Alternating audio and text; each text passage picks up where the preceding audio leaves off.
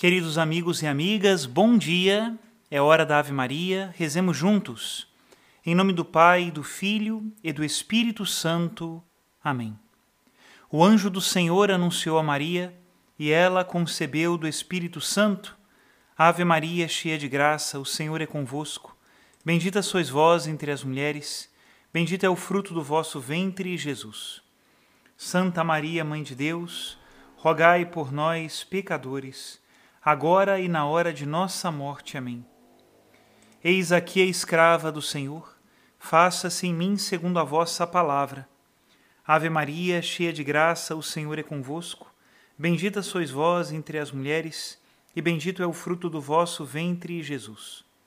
Santa Maria, Mãe de Deus, rogai por nós, pecadores, agora e na hora de nossa morte. Amém. E o Verbo de Deus se fez carne e habitou entre nós. Ave Maria, cheia de graça, o Senhor é convosco. Bendita sois vós entre as mulheres, e bendito é o fruto do vosso ventre, Jesus. Santa Maria, Mãe de Deus, rogai por nós, pecadores, agora e na hora de nossa morte. Amém. Rogai por nós, ó Santa Mãe de Deus, para que sejamos dignos das promessas de Cristo. Oremos. Infundi, Senhor, em nossas almas a vossa graça, nós o suplicamos, para que nós que conhecemos pelo anúncio do anjo a encarnação de Jesus Cristo, vosso Filho e nosso Senhor, cheguemos por sua paixão e morte de cruz à glória da ressurreição da carne, pelo mesmo Cristo nosso Senhor. Amém. Em nome do Pai, do Filho e do Espírito Santo. Amém. Queridos irmãos e irmãs, hoje continuamos a história de São Paulo apóstolo e chegaremos até o final dela. São Paulo, nesse momento, já com muita fama, prega em Corinto. Escutemos. Enquanto o apóstolo pregava, desde o terceiro andar, um jovem chamado Eutico, vencido pelo sono, caiu no chão e o levantaram morto. Porém, São Paulo o ressuscitou imediatamente e continuou suas instruções até o romper da aurora. Na segunda-feira, 17 de abril, o apóstolo deixou Troade e se foi a pé a Assos, onde, entrando em um barco, foi para Mitilena, cidade da ilha de Lesbos. Dali passou a Samos, outra ilha do mar Egeu, e, ao fim, desembarcou em Trogílio, promontório da Jônia. No dia seguinte, passou a Mileto, famosa cidade da Cária, onde foi acompanhado pelos sacerdotes e figuras ilustres de Éfeso, a cerca de 50 quilômetros dessa cidade proferiu-lhes os mais afetuosos discursos de despedida e sua separação foi a mais terna e lastimosa. Desde Mileto foi São Paulo à ilha de Cós e no dia seguinte a Rhodes, ao terceiro a Patara, cidade da Lícia, onde embarcou para Tiro, na Fenícia, e cujo porto chegou após cinco dias de navegação. Certos profetas cristãos dessa cidade aconselharam-lhe que não passasse a Jerusalém profetizando-lhe os males que nela havia de padecer. Quando viram que suas súplicas não podiam persuadi-lo, abraçaram-no e rezaram com ele na orla do mar. Desde Tiro passou navegando a Ptelemaida e daí a Cesareia. Ali predisse-lhe Ágapo, profeta, que seria posto na prisão em Jerusalém. E os cristãos, portanto, pretenderam dissuadi-lo daquela viagem. Porém ele lhes respondeu que estava disposto não só a ser aprisionado, mas a dar a vida por Jesus Cristo. Dali passou então a Jerusalém, onde se alojou na casa de um chipriota chamado Minazão. Esta foi a quinta visita que fizera àquela igreja cerca de 23 anos após a sua conversão. Em Jerusalém distribuiu as esmolas que levava e lhe aconselharam São Tiago e seus presbíteros que custeasse os gastos dos sacrifícios de quatro nazaritas, cujo voto já havia expirado. Cumpriu Paulo essa devoção para manifestar aos judeus que ele não se opunha às suas leis. Depois de sete dias que esteve em Jerusalém, certos judeus que se haviam declarado contra ele na África e tinham vindo celebrar a festa de Pentecostes naquela cidade, incitaram contra o apóstolo os judeus de lá porque tendo-o visto com Trófimo, um efésio e gentio, imaginaram equivocadamente que o haviam introduzido no templo e que o havia profanado. Em consequência da notícia que se espalhou de que São Paulo desprezara o templo e a lei de Moisés, alvoraçou-se o povo e, pondo suas mãos no apóstolo, impeliram contra ele violentamente para maltratá-lo e tirar-lhe a vida. Cláudio Lísias, tribuno romano, tinha um mando de guarnição e guardava a fortaleza Antônia para prevenir alvoroços e sedições a que eram muito propensos os judeus, especialmente nos tempos das três grandes festividades. Esse oficial foi informado imediatamente do tumulto e, tomando um corpo de tropas, marchou até o lugar em que se encontravam os sediciosos, os quais, respeitando a presença do tribuno, deixaram de maltratar o apóstolo. Porém, o oficial o condenou a ser amarrado com duas correntes. Lísias suspeitou que ele fosse um egípcio responsável pela última sedição ocorrida naquela cidade. Porém, vendo que havia sido um equívoco seu, deu permissão ao prisioneiro para falar ao povo. São Paulo, com grande tranquilidade, contou-lhe sobre sua milagrosa conversão e sua missão de pregar aos gentios. Ao pronunciar esta última palavra, o populacho principiou a pedir em alta voz a sua morte. Lísias, procurando saber da situação pela boca do apóstolo, mandou que fosse atado a uma coluna para ser açoitado. Enquanto o verdugo atava suas mãos, perguntou o apóstolo ao centurião que ali estava se um cidadão romano podia ser açoitado, e especialmente, o que era mais inaudito, sem delito e sem julgamento. O centurião transmitiu essa notícia a Lísias, o qual imediatamente, ao ouvir que era cidadão romano, começou a tremer e mandou que o desatassem, dizendo que ele mesmo havia adquirido e comprado aquele privilégio por uma soma considerável de dinheiro. Lísias deixou-o na fortaleza Antônia e no dia seguinte enviou uma mensagem ao sumo sacerdote e a todo o concílio que fossem e se juntassem fora do campo ou distrito da fortaleza onde estava a guarnição, para poder informar-se com eles extensamente sobre a matéria. Quando São Paulo começou a falar, o sumo sacerdote Ananias mandou que alguns dos presentes o esbofeteassem. O apóstolo, em seu coração, estava disposto a dar a outra face.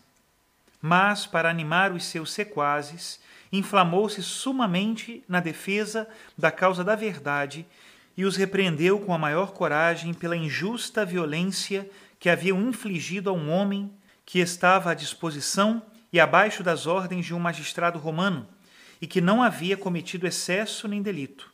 Por essa causa, repreendeu asperadamente São Paulo e o ameaçou com a maldição de Deus, chamando-o de sepulcro caiado, isto é, hipócrita. Santo Agostinho diz que essas palavras foram proféticas pois esse Ananias foi pouco depois deposto do sumo sacerdócio por Agripa o jovem, e havendo apressado a ruína de sua pátria por ter levantado uma sedição muito perigosa, foi um dos primeiros a morrer, em companhia de seu irmão, por outros sediciosos amando de seu próprio filho. Contudo, quando o apóstolo soube que era Ananias, excusou-se, dizendo que não o conhecia como sumo sacerdote, pois lhe teria falado com mais respeito. Tão grande era a honra que rendia ainda a sombra do sacerdócio que já estava para se extinguir. Sendo a ressurreição de Cristo um dos pontos capitais de nossa fé, bradou então São Paulo, dizendo que fora acusado por defender a ressurreição dos mortos. Os fariseus, defensores cerrados desse artigo contra os saduceus, ao ouvir essas palavras, declararam-se a favor do apóstolo e começou uma grande disputa entre os próprios judeus. Lísias, temeroso de que fizessem São Paulo em pedaços, em meio ao tumulto, enviou uma parte de seus soldados para que o removessem da assembleia e o trouxessem à fortaleza. Jesus Cristo, para manifestar que é na hora do perigo contra os seus servos que ele se encontra mais perto, apareceu a São Paulo na segunda noite após esse tumulto e o animou assegurando-o de que daria testemunho da verdade de sua fé em Roma. Tendo conspirado contra sua vida quarenta judeus, Lísias o enviou com uma forte guarda a Félix, governador da província, que residia em Cesareia.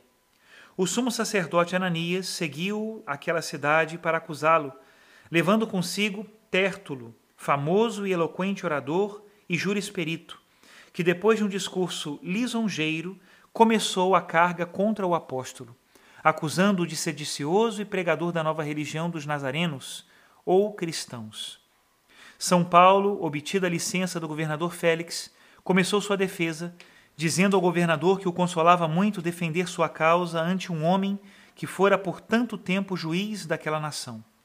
Depois livrou-se facilmente da calúnia de sedicioso e de haver profanado o templo, e confessou que adorava a Deus naquilo mesmo que seus acusadores chamavam heresia.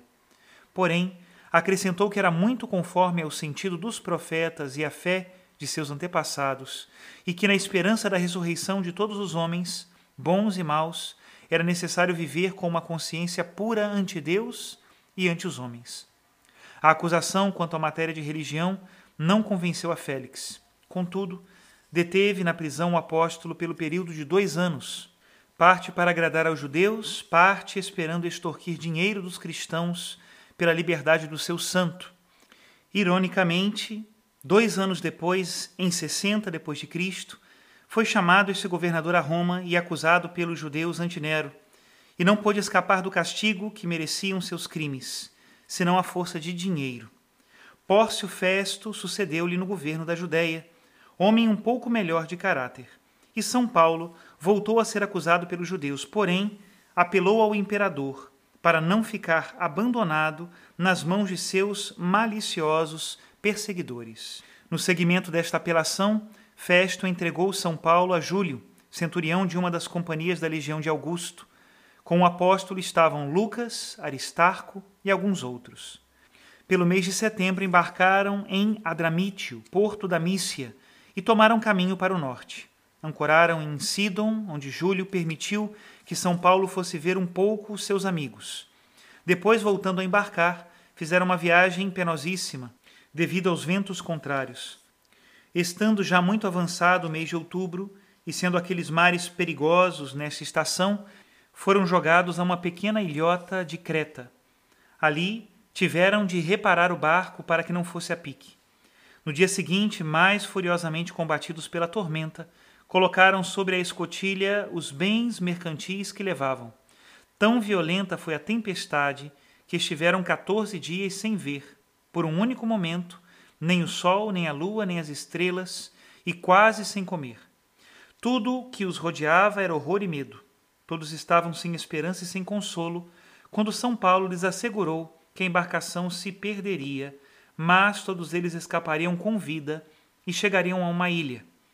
Deus, na noite anterior, havia-lhe enviado um anjo com a seguinte mensagem: Não temas, Paulo, tu irás chegar à presença de César, e além disso, o Senhor deu para ti a todos que contigo embarcaram. De fato, a embarcação naufragou, porém todos chegaram sãos e salvos à margem, uns nadando e outros em tábuas e despojos do barco. Vê, diz São João Crisóstomo, o que é viver em companhia de um santo, mesmo que prisioneiro, e o que foi tê-lo por protetor nos perigos? A terra que encontraram foi a ilha de Malta, que então estava sob jurisdição romana. Nesta ilha foram muito bem tratados pelos cristãos que ali haviam. Uma vez restabelecidos, navegaram até Roma. O capitão Júlio entregou seus presos ao prefeito do pretório, Afrânio Burro, oficial de grande talento e moderação, e da mais alta autoridade nos primeiros anos do Império de Nero, cujo temperamento brutal costumava ser diminuído muitas vezes pelos conselhos seus e de Sêneca, até a morte de Burro, acontecida no ano 62. São Paulo foi tratado com grande indulgência. Permitiram-lhe que vivesse em casa que ele próprio alugasse, desde que sempre tivesse um sentinela e sempre preso a uma corrente, cuja extremidade contrária o guarda havia de segurar, acompanhando-o a qualquer parte que fosse. Em todo este tempo, prosseguiu pregando livremente a quantos iam à sua busca, primeiro aos judeus, depois, com muito mais fruto, aos gentios. Não apresentando-se contra ele acusador algum, foi colocado em liberdade ao cabo de dois anos. Aqui encerra o seu relato São Lucas nos Atos dos Apóstolos.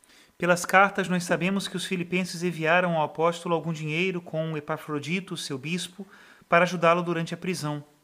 O apóstolo lhes escreveu uma terníssima epístola no ano de 62, exortando-os a viver em alerta contra os falsos pregadores que pretendiam fazer crer que a lei da circuncisão era obrigatória aos cristãos. Onésimo, escravo de Filemon, eminente cidadão de Colossa, na Frígia, servia São Paulo em sua prisão e o apóstolo obteve de seu amo o perdão e a liberdade com sua terna e eloquente epístola a Filemon. Por meio de Onésimo, enviou no mesmo ano de 62 sua epístola aos Colossenses, que haviam sido convertidos à fé não por São Paulo, mas por Epáfras, bispo deles. O apóstolo os previne contra o culto supersticioso que certos discípulos de Simão Mago procuravam introduzir. E foi na Itália também que escreveu sua epístola aos Hebreus, provavelmente pelo ano de 63. Algum tempo depois de recobrada sua liberdade, voltou São Paulo ao Oriente, segundo havia prometido em suas cartas. Ali empreendeu novas viagens por muitos países e voltou a padecer repetidas vezes correntes, prisões, tormentos, conflitos e contínuos perigos de vida. Nessa viagem ao Oriente estabeleceu a fé em Creta e deixou a São Tito por bispo dela, como fez com Timóteo em Éfeso escreveu sua primeira epístola a este último desde a Macedônia. Desde a Grécia ou Acaia, escreveu a Tito. Quando Nero começou sua grande perseguição contra a igreja, já havia um grande número de cristãos, dentre os quais muitas pessoas ilustres. São Paulo nos diz que logo que o levaram preso, abandonaram-no todos que tinham algum crédito na corte. Porém, acrescenta que todo o consolo recebia o de Deus e que o Senhor lhe concedeu uma força extraordinária para comparecer pela primeira vez diante de Nero. Durante essa segunda prisão, ademais de sua segunda epístola a Timóteo, escreveu uma aos Efésios, em que toma título de prisioneiro de Cristo, como o mais honroso que poderia usar. Sobre suas palavras, escreve deste modo São João Crisóstomo: Ser prisioneiro de Cristo é título mais ilustre e mais glorioso que o de apóstolo, doutor ou evangelista. É uma dignidade verdadeiramente muito maior que a de um consulado ou reino. Alguém que ama Cristo intimamente deseja antes entrar em grilhões por ele que no céu. Não há diadema tão brilhante que adorne a cabeça de um homem tanto como fazer-se acorrentado por Cristo. Se pudesse escolher o céu ou essas correntes, escolheria as últimas. Se me fosse permitido estar com os anjos perto do trono de Deus, ou escolher viver acorrentado com Paulo por Jesus, teria preferido o calabouço. Não há coisa mais feliz, não há maior glória que levar essas correntes. Não chama São Paulo tão feliz por ter sido arrebatado até o terceiro céu, como por ter levado essas correntes gloriosas. Que preferirias ser, o anjo que soltou as correntes de Pedro ou Pedro acorrentado? Eu preferiria ser Pedro. Esse dom de prisões é algo melhor que o de deter o sol em seu percurso, mover o mundo de seus eixos e mandar sobre os espíritos malignos. O apóstolo sempre tivera sua morte por maior felicidade e suspirara há muito tempo por se ver dissolvido e estar com Cristo. Estando ele encarcerado, chegou então o feliz término de seus trabalhos e perigos. Olhou com a maior alegria para aquele grandioso momento em que o chamava Cristo à sua eterna glória. Seu martírio, pois, aconteceu no ano 65, a 29 de junho. Sulpício Severo diz que foi antes da Guerra da Judéia, a qual irrompeu em maio, no 12 ano do reinado de Nero e 66 de Cristo. São Paulo morreu decapitado, segundo testemunham São Pedro de Alexandria, Eusébio, São Jerônimo, São Crisóstomo, Prudêncio e outros antigos escritores porque a dignidade e os privilégios de cidadão romano não permitiam que fosse crucificado. Padeceu martírio nas águas sálvias. Por essa razão, como parte de suas propriedades, São Gregório Magno cedeu essa porção de terra à igreja, na qual seu corpo foi depositado. Pelo modo com que fala de sua morte o Papa São Clemente, infere-se que Nero esteve presente.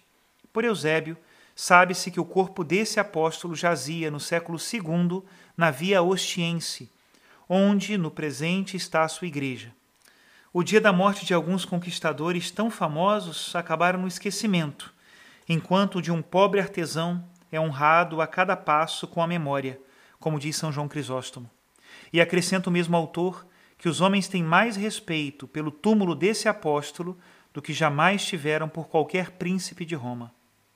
Depositaram-no em uma magnífica igreja, erigida por Constantino o Grande, da qual Prudêncio fez uma admirável descrição. Os palácios dos príncipes e reis não competiam com ela em grandeza e ostentação.